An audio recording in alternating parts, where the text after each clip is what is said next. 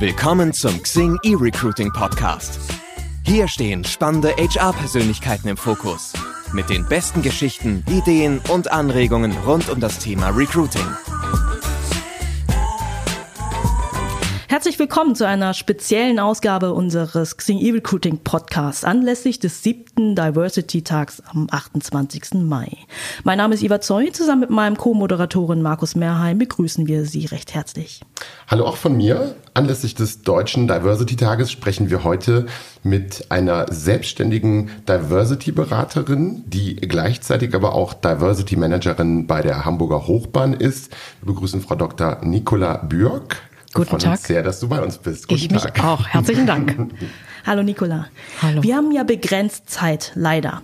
Aber ähm, ich möchte doch auf ein paar Punkte in deinem Lebenslauf eingehen, einfach weil der so super spannend ist. Also Markus, ähm, wir sitzen nämlich hier mit einer, die ähm, du hast das erste und zweite juristische Staatsexamen Genau. abgeschlossen. Du hast einen Master of Arts in Ägyptologie Genau. äh, von der Yale Uni. Ja. Und was ich auch beeindruckend finde, ähm, du bist dreifache Hockeymeisterin, Genau. richtig? Das stimmt. Finde ich genial. Wahnsinn. Äh, Genau, also ich habe, bin in der Tat ausgebildete Juristin, aber mich hat schon immer der Blick über den Tellerrand interessiert. Und ehrlicherweise war ich nach dem ersten Staatsexamen so ein bisschen äh, satt mit Jura. Und äh, in der juristischen Ausbildung war es damals so, dass es eine Wartezeit gab. Aufs Referendariat, die betrug zwei Jahre. Und diese Wartezeit habe ich sehr gern genutzt, um ins Ausland zu gehen. Und da ich Jura nicht machen wollte, mich aber sehr für Ägyptologie interessiert habe, habe ich äh, mich dafür beworben und bin dann eben in Yale angenommen worden. Zuerst haben mir natürlich alle einen Vogel gezeigt. In Deutschland ist es ja so, du machst eine Ausbildung und dann bleibst du auch gefälligst in dem Bereich. Und äh, als ich dann aber in Yale angenommen worden war, haben sie mir nicht mehr einen Vogel gezeigt. ähm, und dann ist es mir noch gelungen, die beiden Felder miteinander zu verbinden, indem ich über die rechtliche Stellung der Frau im alten Ägypten promoviert habe. Also man kann jegliche Felder miteinander verbinden. Das geht ganz gut. Sehr beeindruckend. Unsere alte Tradition besagt ja auch, dass wir mit unseren fünf Fs starten, unseren fünf verfänglichen Fragen für Vorreiter, ähm, um auch unseren Zuhörern dich als Person etwas näher zu bringen. Und deswegen würde ich dich bitten, die folgenden Sätze zu vervollständigen. gut. Und die Sätze sind, als Kind wollte ich werden, Sportlerin. Hockeyspielerin, Ja, wenn es das gegeben hätte damals, wenn man damit hätte Geld verdienen können, sehr gern. die Schulzeit war für mich, Gemischt. Und erst als ich in den Niederlanden in die Schule gegangen bin, richtig, richtig gut. weil es so viel anders ist, oder? Ja, da war ein anderes Umfeld, ein offeneres Umfeld, Okay. nicht so rigide wie hier in Hamburg. Spannend. Mein schrecklichster Job war, Ich mag das Unternehmen gar nicht nennen, aber das war gruselig, das war so schrecklich. Das war ein Unternehmen, das ähm, Kliniken und Altenheime betreibt, betreibt hier in Hamburg. Fürchterlich.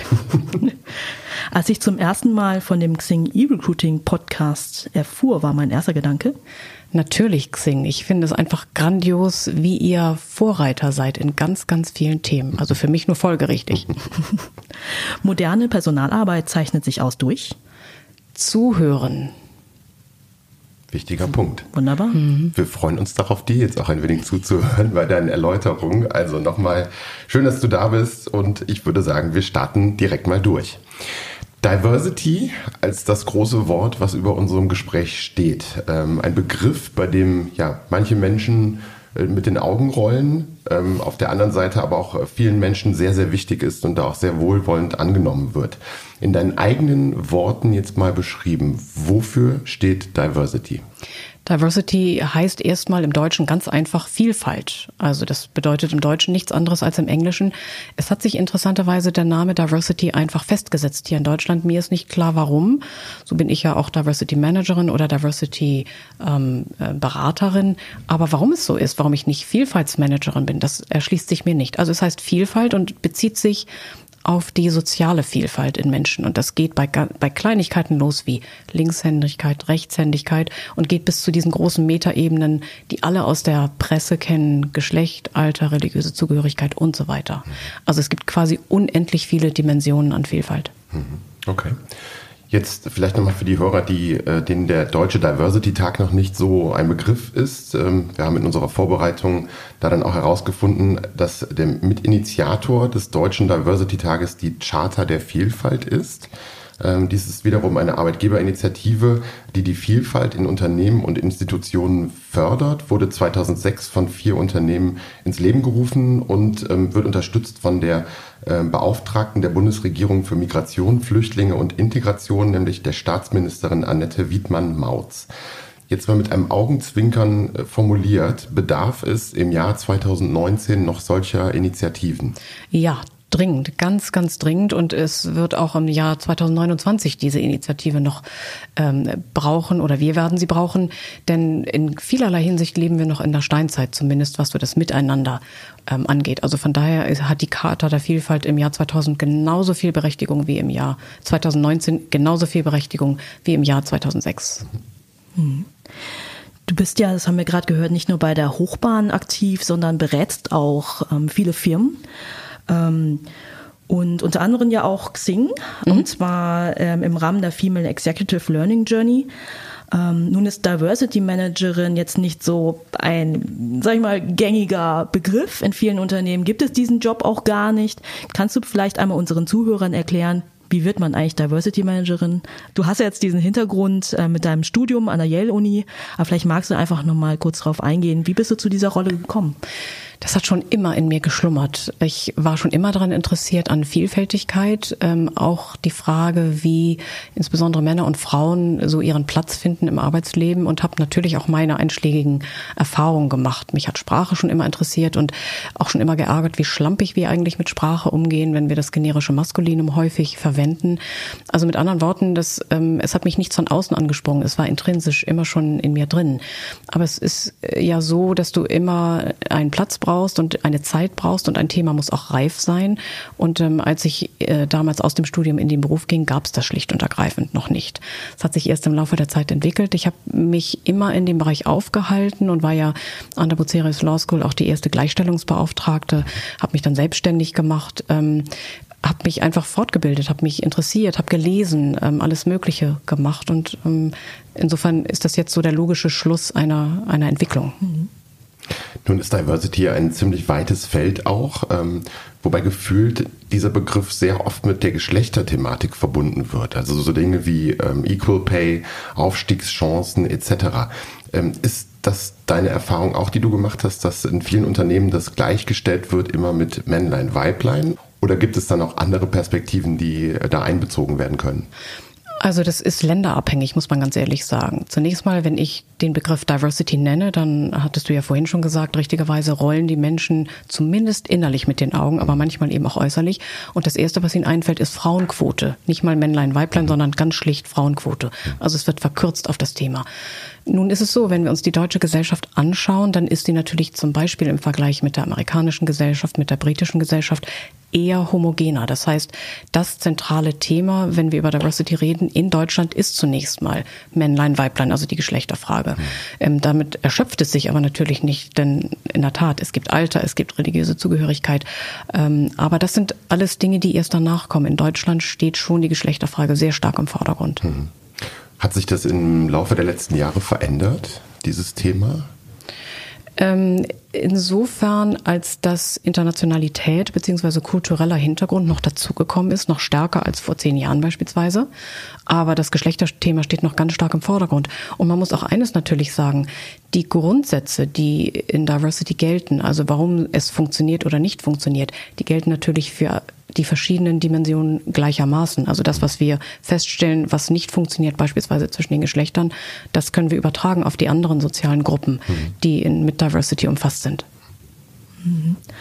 Witzigerweise ähm, hast du es gerade selbst erwähnt, ähm, wenn man das Wort Diversity hört, bei ganz vielen verursacht das so, ja, dieses Augenrollen. Ja, also für manche ist es einfach schlichtweg ein Reizwort. Ähm, um dich mal so ein bisschen zu challengen, ähm, wenn man sich mal so umhört, dann gibt es so Aussagen wie etwa, ähm, ja, Diversity, das ist doch eigentlich nur etwas, mit dem sich Unternehmen schmücken, um das Image zu verbessern und hat keinerlei Auswirkungen auf ja, die wirtschaftliche den wirtschaftlichen Erfolg. Was sagst du dazu? Mm, dann lächle ich einmal, weil ich das Argument natürlich kenne und kontere folgendermaßen. Diversity hat nur mit wirtschaftlichem Erfolg zu tun. Es ist kein weiches Thema. Ich benutze in diesem Zusammenhang immer den Begriff Brennnesseltee. Also wir setzen uns nicht hin, trinken Brennnesseltee, halten uns an den Händen und ähm, sind irgendwie nett zueinander, sondern es hat eine ganz große, große wirtschaftliche Dimension. Es gibt ganz viele Studien, die eine starke Korrelation feststellen zwischen den Unternehmen, die vielfältig aufgestellt sind und ihrem wirtschaftlichen Erfolg beispielsweise. Wenn wir Diversity umsetzen, dann haben wir Zugriff auf 100 Prozent des Talentpools und nicht nur auf die Hälfte. Mhm. Und wenn ich 100 Prozent des Talentpools im Unternehmen habe, habe ich später auch 100 Prozent der möglichen Kompetenz. Es ist eine Antwort auf den demografischen Wandel, der zuschlägt in Deutschland, gar keine Frage. Es ist weiterhin eine Frage der Kundenspiegelung. Ich bin klug beraten als Unternehmen, wenn ich einigermaßen spiegele, wie meine Kundschaft aussieht. Denn nur wenn ich das tue, kann ich doch verstehen, was die wollen. Und dann kann ich die entsprechenden Dienstleistungen oder Produkte entwickeln, die es eben braucht, um erfolgreich zu sein. Weiterhin stärke ich damit meine Arbeitgebermarke. Also ihr merkt, ich äh, kann das so runterrattern, diese Argumente, und die sind nicht einfach nur ausgedacht, sondern es gibt ganz, ganz viele Studien äh, dazu, die das eben belegen, dass es ganz klar einen wirtschaftlichen Vorteil hat. Hm. Ich finde es aber sehr spannend, das zu belegen, weil ich finde, der Begriff wird oft sehr eindimensional betrachtet und alles, was wirtschaftlichen Erfolg ähm, damit verbindet, es steht so ein bisschen gefühlt im Hintergrund. Von daher finde ich es total spannend, da auch nochmal drauf einzugehen, dass es Unternehmen insgesamt auch erfolgreicher macht, wenn mhm. dieses Thema ernst genommen wird mhm. in Unternehmen. Also das ist auch meine Argumentation, wenn ich mit Unternehmen ähm, zu tun habe, dass äh, ich das hervorhebe und dass ich sage, für jedes Unternehmen birgt es einen Vorteil. Die Frage ist nur, welchen Hebel setze ich an? Jedes Unternehmen steht ja woanders und ähm, steht woanders auf der Reise quasi. Und deswegen sind manchmal ganz unterschiedliche Maßnahmen nötig, um diesen Schatz zu bergen. Ich bezeichne Diversity wirklich als Schatz, der ganz leicht zu heben ist. Er liegt quasi auf dem Boden und ganz viele Unternehmen bücken sich nicht und heben ihn auf. Das ist mir schleier schleierhaft. Warum? Mhm. Welche Auswirkungen hat denn Diversity auf die Arbeitsatmosphäre in einem Unternehmen? Ja, die wird natürlich auch besser. Wenn du Menschen hast, die ganz unterschiedlich sind und die miteinander arbeiten, dann verändert sich äh, so gesehen schon das Betriebsklima und auch das ähm, Diskussions- und Arbeitsklima, weil die mit anders miteinander umgehen. Wir erleben es in Organisationen, die sehr, sehr monolithisch sind. Also katholische Kirche, mhm. sehr, sehr männlich, nur männlich geprägt der Deutsche Fußballbund, ganz, ganz männlich geprägt, ganz einseitig. Ähm, das sind alles ähm, Unternehmen, wo ein Skandal den, den nächsten jagt. Es ist schlicht und ergreifend nicht, nicht gesund, ähm, wenn, wenn es eine dermaßen einseitige Zusammensetzung der Mitarbeitenden mhm. gibt angenommen, ich bin Geschäftsführer eines Unternehmens und habe das für mich erkannt, bin so intelligent und möchte mein Unternehmen stärken im Hinblick auf Diversity, dann gehe ich jetzt mit dir in den, komme ich in Kontakt, wir gehen in den Austausch. Wie ist dann die Vorgehensweise deinerseits? Also wie näherst du dich inhaltlich an? Wer sind deine Ansprechpartner in den Unternehmen? Ist das nur die Personalabteilung oder gibt es da noch andere? Gib uns doch da mal ein wenig Einblick. Hm. Mm, wenn ich in Kontakt komme mit einem Unternehmen, dann passiert das häufig in der Tat durch die Personalabteilung. Aber idealerweise sollte das nicht mein einziger Kontakt in dem Unternehmen sein, denn ich muss ganz dringend mit der Führungsspitze reden. Wenn die Führungsspitze nicht hinter Diversity steht, dann ist das Projekt zum Scheitern verurteilt. Wenn es aber klar ist, die Führungsspitze möchte es, der Vorstand, die Geschäftsleitung oder wie auch immer, dann muss natürlich zunächst einmal der Ist-Zustand erhoben werden. Häufig diskutieren wir in diesem Zusammenhang so ein bisschen aus dem Bauch, ist doch alles gut hier und irgendwie der Anteil oder das Verhältnis Männer-Frauen ist doch ganz prima. Und ganz viele Unternehmen sind überrascht, wenn sie sich die Zahlen mal angucken, wie es dann tatsächlich damit bestellt ist. Das heißt also, eine saubere Aufstellung der Ist- des Ist-Zustandes ist einfach unabdingbar. Ansonsten ähm, reden wir über irgendwelche Wolken. Wenn das einmal klar ist, dann ist die zweite Frage, oder gibt es drei weitere Fragen eigentlich. Wer möchte Diversity verankern im Unternehmen? Warum möchte ein Unternehmen Diversity verankern? Und dann kommen wir zum Wie. Wer möchte es verankern? Das ist wahnsinnig wichtig. Ich hatte ja eben schon gesagt, die Führungsspitze muss dabei sein. Von ihr muss es getrieben werden, das Thema. Sonst ähm, gibt es keine, ähm, keine Erfolgsaussicht quasi. Also wenn es nur die Personalabteilung ist, die ja grundsätzlich schon mal offener ist für das Thema, äh, es wird trotzdem nicht gelingen. Also wichtig, dass den Vorstand, die Geschäftsführung an Bord zu haben. Also wer. Das Warum ist genauso wichtig. Iva, du hattest es eben schon gesagt, manche sagen sich schön, unser Image verbessert sich, wenn wir es denn tun. Aber wenn das der einzige Grund ist, um Diversity umzusetzen, dann ist es nicht mehr als Kosmetik, dann ist es nicht ernst gemeint und dann können wir es auch ehrlicherweise gleich vergessen. Also das heißt, ein Unternehmen muss verstehen, dass Diversity unheimlich viel Potenzial birgt und das macht nichts, wenn es da noch nicht so sicher ist, wie es das Potenzial heben kann. Hauptsache, es versteht erstmal, da ist Potenzial und dann kann man im dritten Schritt das Wie eben herausfinden, was machen wir denn nun genau? Sind ähm, einfach nur Vorträge nötig, sind Seminare nötig, Schulungen, ähm, soll eine ganze Strategie erstellt werden ähm, oder auch nicht. Also das sind dann Dinge, die nachgelagert sind. Aber erstmal muss man sich über die Motive sehr, sehr deutlich im Klaren sein.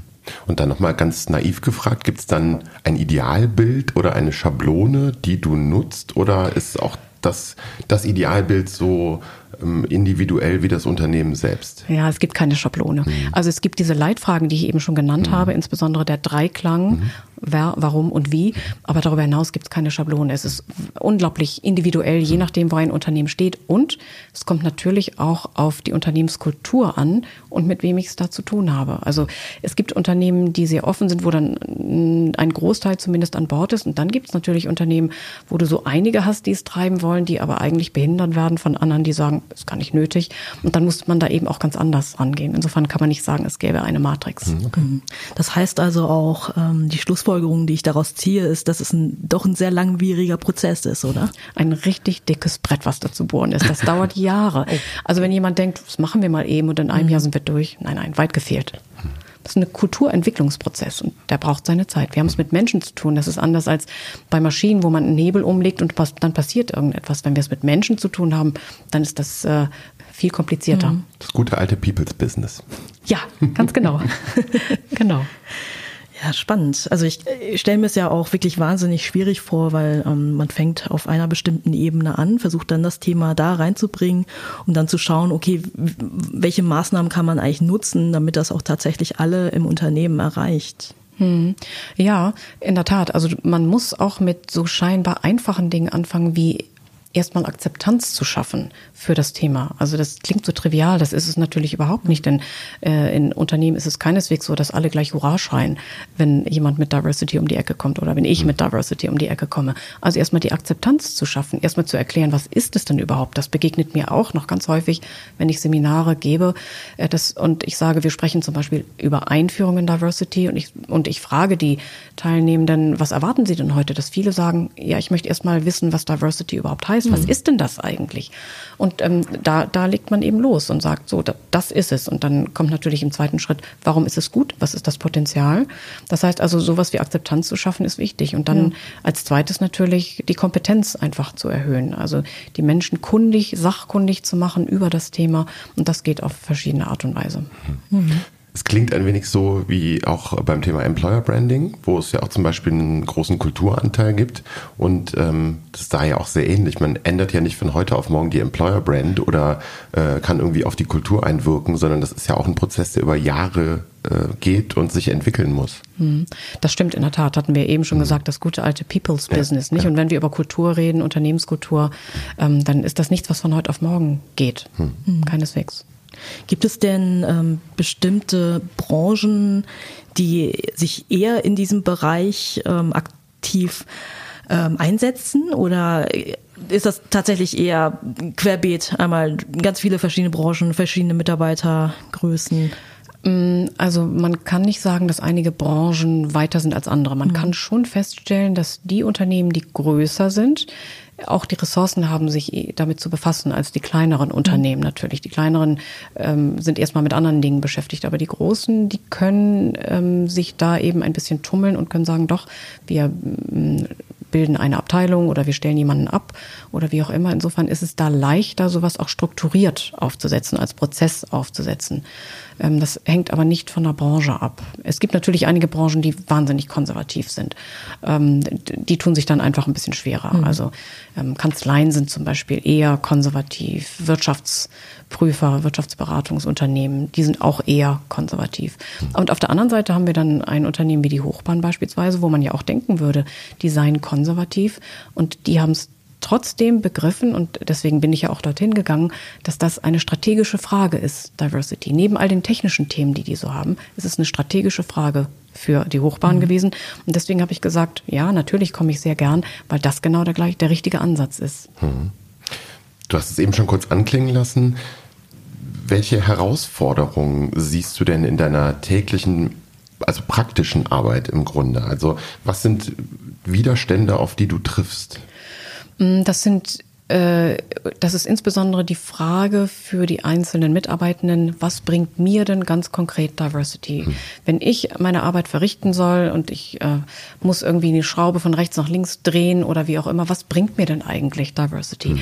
Und sich da auf die verschiedenen Ebenen auch einzulassen und Beispiele zu finden, was Diversity, wie Diversity helfen kann, das ist die eigentliche Herausforderung. Hm. Und die ist eben auch für jedes Unternehmen beziehungsweise die verschiedenen Ebenen in den Unternehmen ganz unterschiedlich. Hm. Diejenigen, die Teams Teams führen, denen kann man es etwas leichter erklären, weil man eben das Team hat und damit argumentieren kann und sagen kann, also ihr seid einfach stärker, wenn das Team nicht homogen zusammengestellt ist, sondern heterogen, weil ihr dann zu besseren Entscheidungen kommt.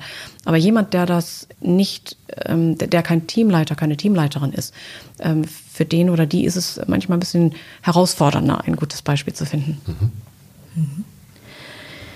Die äh, Quote ja. ist da so ein Wort. Oh also die Quote ist ja einfach medial und im Alltag wohl ja die bekannteste Maßnahme, ähm, die es gibt, wenn es um Diversity geht. Ähm, auch die Hochbahn hat eine Quote. Ähm, habe ich gelesen. Sie nickt. Und ich gucke runter, weil ich es lesen muss. Mindestens 37,5 Prozent im Aufsichtsrat, mhm. mindestens 25 Prozent für den Vorstand bis mhm. Ende 2020, wobei ich verstanden habe, dass diese Quote bereits jetzt erfüllt ist. Genau. Und dann gibt es sogar noch Quoten für die erste und die zweite Management-Ebene. Mhm, genau. So, jetzt kommt die Frage, ähm, oder anders gesagt, also ich diskutiere ja auch relativ oft mit Freunden, Bekannten über das Thema Quote, ähm, kommt immer wieder mal vor.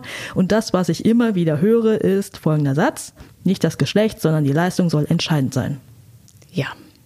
Wäre ja schön, wenn wirklich die Leistung entscheidend entscheiden würde. Hm. Tatsächlich aber sind wir in einer Situation, dass eine Leistung nicht immer gleich anerkannt und bewertet wird, sondern davon auch abhängt, von wem sie gezeigt wird.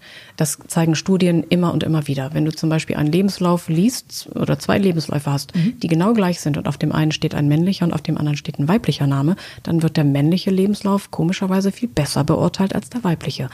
Oder du hast jemanden, der mit einem, mit einem deutschen Namen, mit einem türkischen Namen, dann hat der deutsche Name ist oder der deutsche Lebenslauf ist viel, viel leichter, mhm. zu einem Vorstellungsgespräch eingeladen zu werden.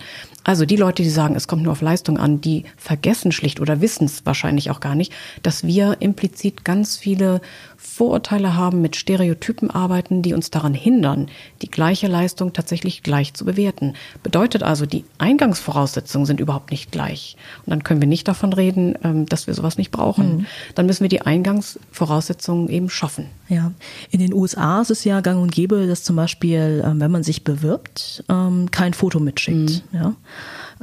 Ich weiß gar nicht, den Namen aber schon, oder? Glaube ich. Ja, ja gut, denke, den Namen ja. schon.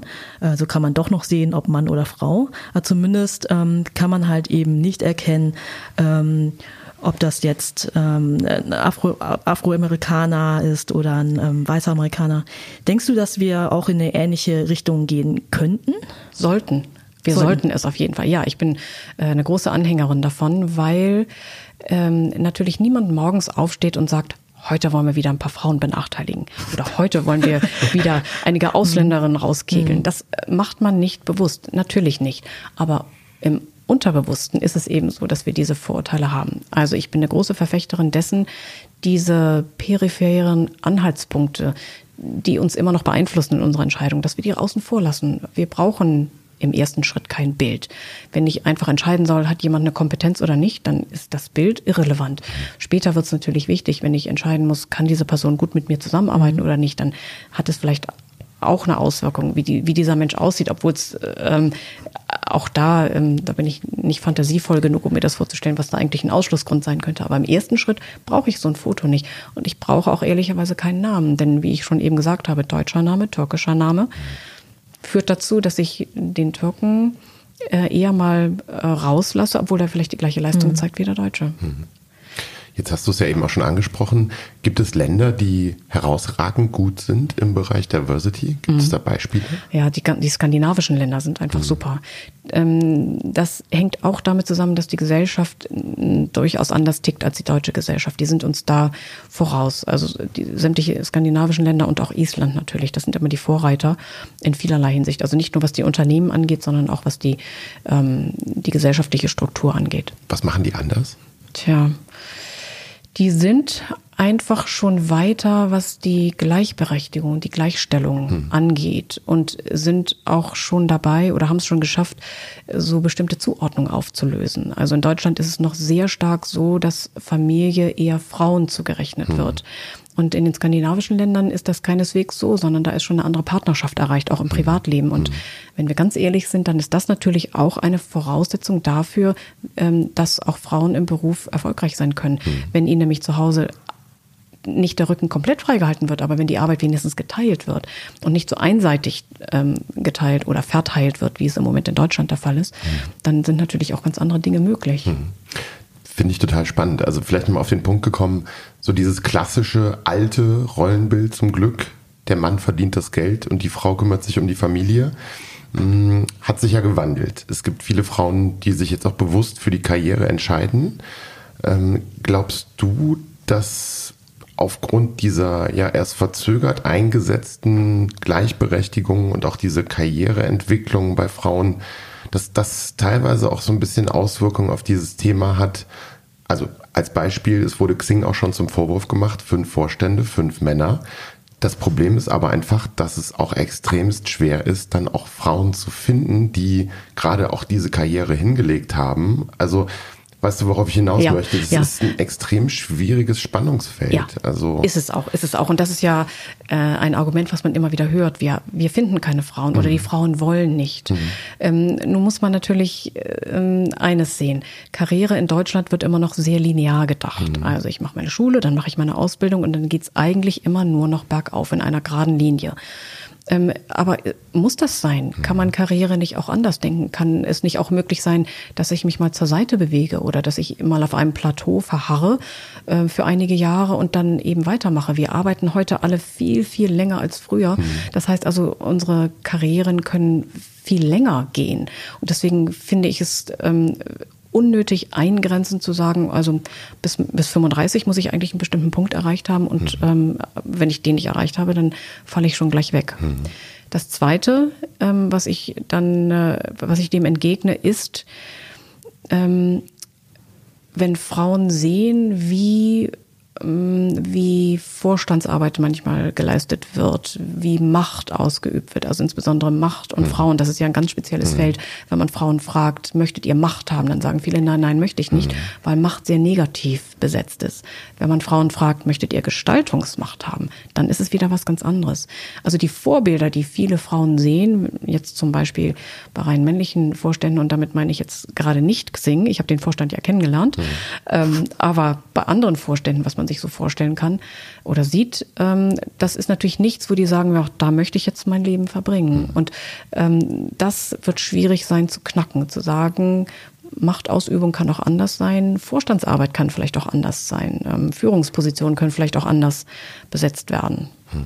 Die gute Nachricht ist, oder zumindest interpretiere ich das so, dass in letzter Zeit auch die Gesellschaft bzw. die Medien auch schon etwas empfindlicher reagieren. Wir sind jetzt wieder sehr oft bei dieser Mann-Frau-Frage, aber es ist mhm. irgendwie auch das, das ähm, Widerspiegelndste. Die Gesellschaft bzw. die Medien sind sehr empfindlich geworden. Jetzt gerade aktuell diese Geschichte, ich weiß nicht, ob du es mitbekommen hast beim ADAC.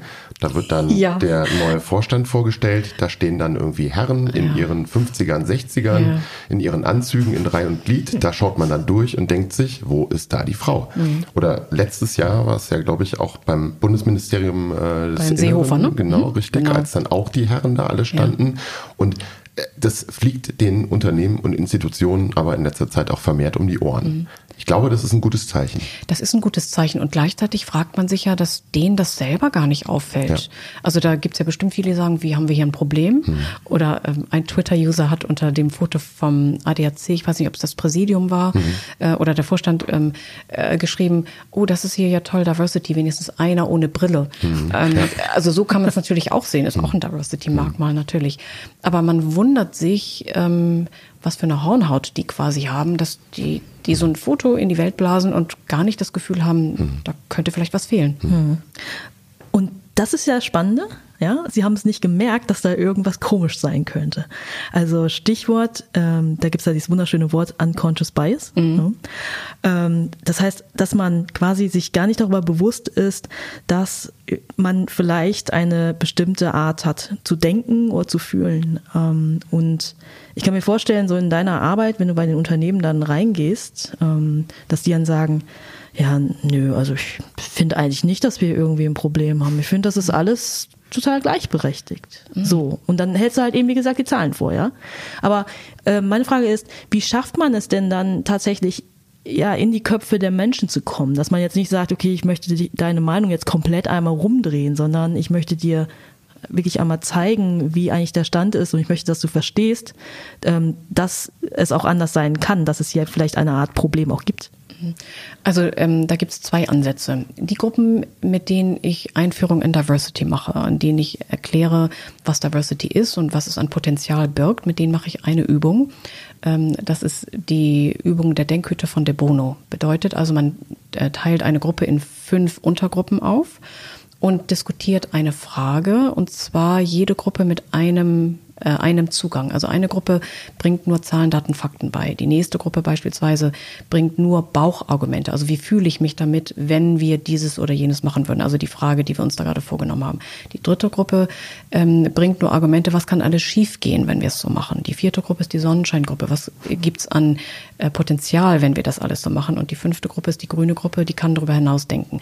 Und mit dieser ähm, Übung zeige ich den Menschen, was Diversity bewirkt, nämlich dass es die blinden Flecken reduziert. Wenn jeder, der eben anders oder wenn, wenn alle an einem Tisch, die unterschiedlich ticken, wenn die alle gehört werden, alle was sagen können, dann ist die Gefahr, dass wir wirklich Dinge übersehen, mhm. viel, viel geringer. Und das ist der Vorteil von Diversity. Das ist das eine.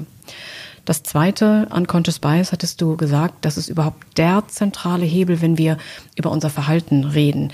Und die, auch der zentrale oder der zentrale Grund, warum Diversity noch nicht so umgesetzt ist. In der Tat sagen ja viele, wo ist denn unser Problem? Klappt doch alles gut und ähm, irgendwie können doch hier mhm. alle, wenn sie wollen. Aber dann zu, den Menschen zu erklären, was diese unbewussten Vorurteile sind, dass wir gar nichts dagegen tun können, dass wir sie haben, dass es ein biologischer Vorgang ist, aber was für verheerende Auswirkungen das auch hat, das ist eben das Zweite. Also ich gebe ganz, ganz viele Unconscious Bias Schulungen und habe Diskussionen darüber. Da gibt es ganz, ganz viele Aha-Effekte einfach. Mhm.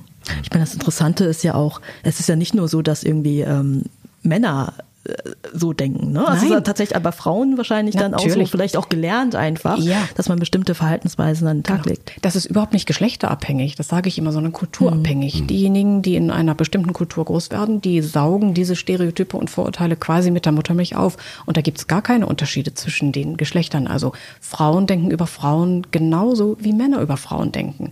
Und ähm, Männer denken über Männer genauso wie Frauen über Männer denken. Das heißt, die Vorurteile den Geschlechtern gegenüber, je nachdem welche es sind, werden von beiden Geschlechtern gleichermaßen mhm. ausgeübt. Mhm. Insofern ähm, noch das als Nach, äh, Nachschub. Deswegen sollten Männer sich auch nie ähm, ähm, angeklagt fühlen oder an die Wand gestellt fühlen. Also nur weil weil die Auswirkungen im Berufsleben eher negativ sind für Frauen, sagen ja manche, oh, ich äh, fühle mich hier ungerechtfertigt ähm, quasi kritisiert. Aber darum geht's gar nicht, weil eben beide Geschlechter genau das gleiche Verhalten zeigen. Hm. Wir haben jetzt auch mehrfach schon angeschnitten, ähm, dass Vielfalt wichtig für den Unternehmenserfolg ist mhm. oder auch entscheidend ist.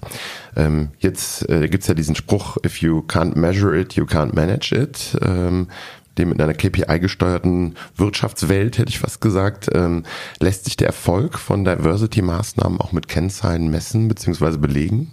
Lässt es sich in der Tat. Ähm, es gibt ganz viele Studien, die sich mit der Zusammensetzung von Teams befassen und die eben festgestellt haben, dass die Teams, die heterogen aufgestellt sind, bessere Ergebnisse bringen. Es gibt da so eine Studie, die ich ähm, immer so dabei im Kopf habe und auch ein bisschen lächeln muss, ähm, weil es darum ging, dass man da zwei Teams nebeneinander hat laufen lassen und ein Team war eben homogen. Das bestand dann aus beispielsweise äh, Freunden oder Menschen, die sich ganz gut kannten. und daneben war eben ein Team, wo Menschen Menschen zusammenarbeiteten, die sich nicht so gut kannten. Und das Freundesteam interessanterweise dachten, die hätten ganz toll abgeschnitten. Die mussten irgendwelche Rätsel lösen und so weiter.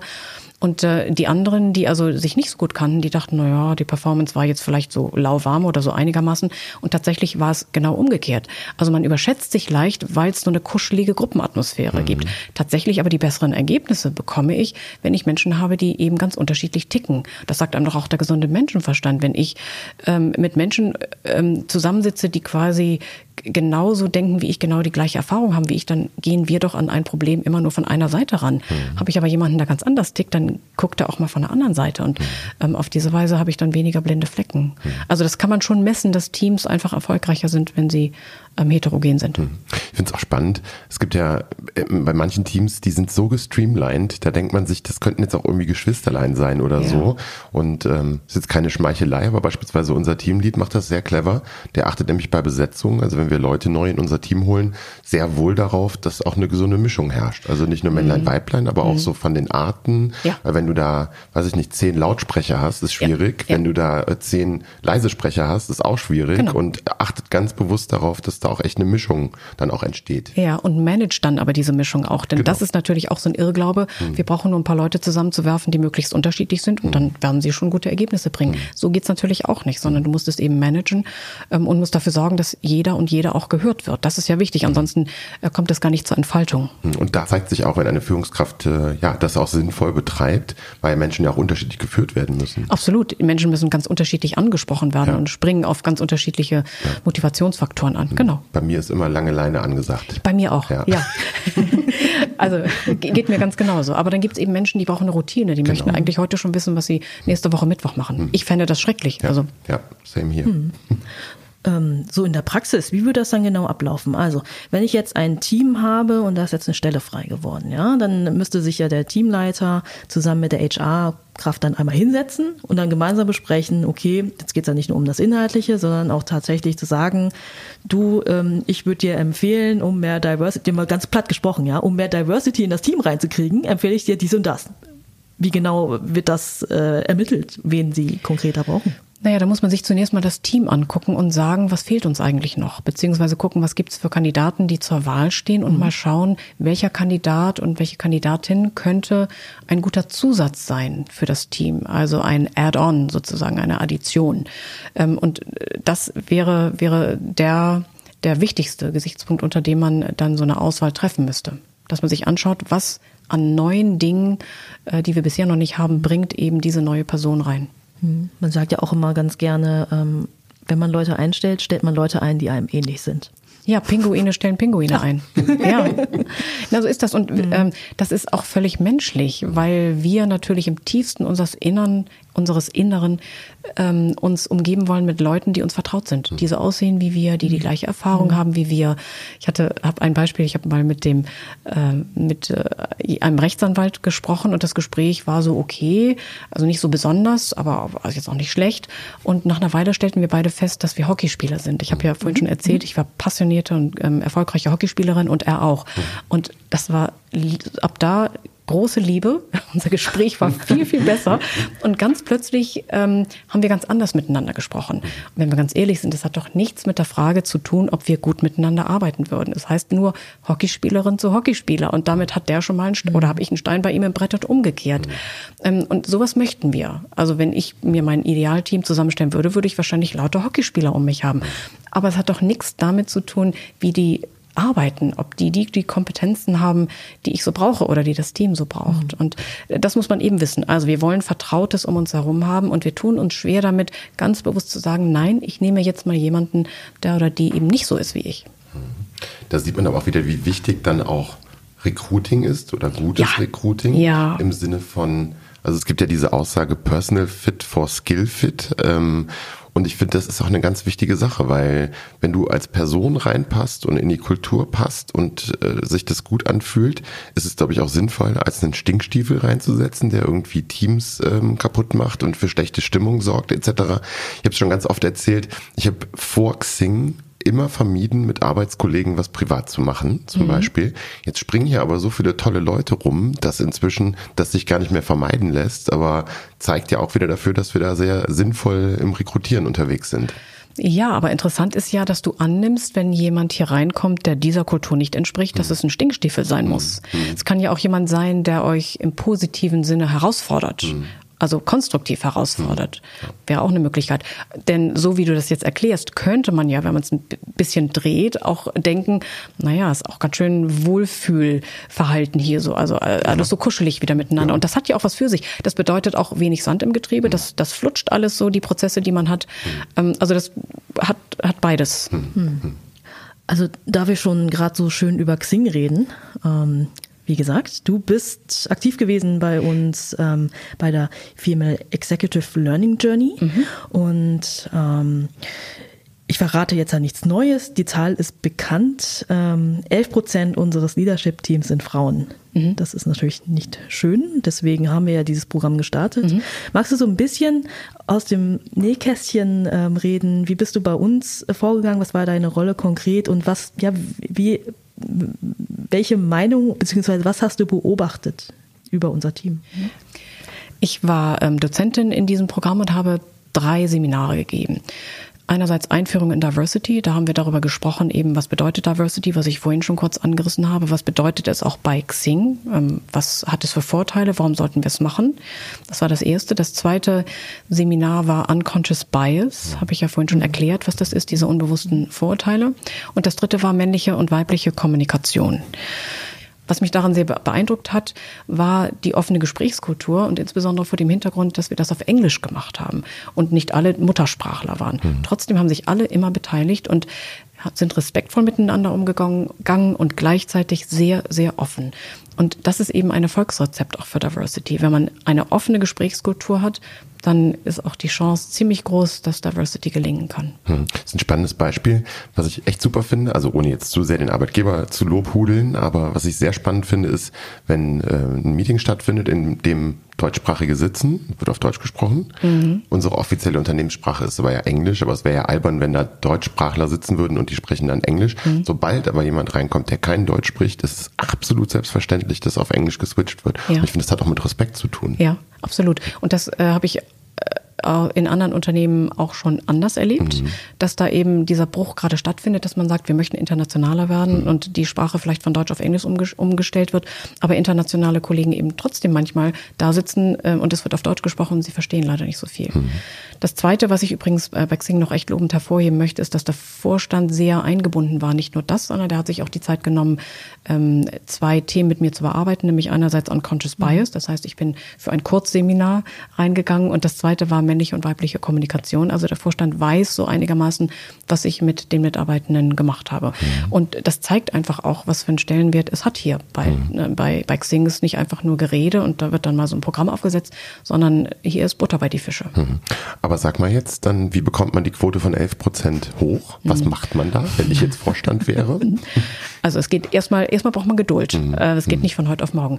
Letztendlich muss man das mitdenken bei jeder Entscheidung, die getroffen wird bei Xing. Es äh, geht um die Frage, wann setzen wir Meetings an beispielsweise.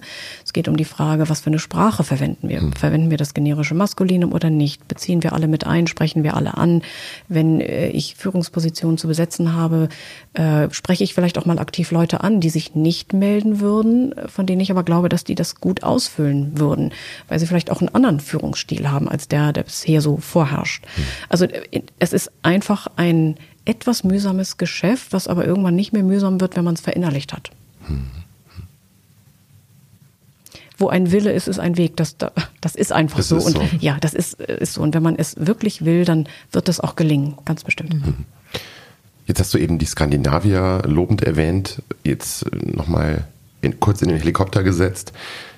Deutsche Unternehmen, was müssen diese machen? Wie können sich diese insgesamt verbessern, um in diesem Thema Diversity einfach noch einen draufzulegen? überhaupt mal was draufzulegen, vielleicht müssen wir mal so sagen. Also äh, Kanzlerin Merkel ist ja gestern zitiert worden mit dem äh, mit der Aussage, naja, das grenzt schon an Verweigerungshaltung, was die Unternehmen da leisten. Wir haben jetzt ähm, in den Aufsichtsräten irgendwie mal die 30 Prozent erreicht und äh, 53 Unternehmen, glaube ich, aus dem DAX sind sich nicht so blöde, um zu sagen, also unsere, unser Ziel für den Vorstand ist, äh, oder unsere Zielgröße für den Vorstand, was Frauen angeht, ist null. Also ich meine, die müssen es überhaupt mal wollen. Ich glaube nicht, dass sie es wollen. Wenn sie es wollten, dann würden sie ja was tun. Und vergeben sich damit, wie gesagt, so wahnsinnig viel Potenzial. Ist mir unbegreiflich. Ist noch viel aufzuholen. Ja.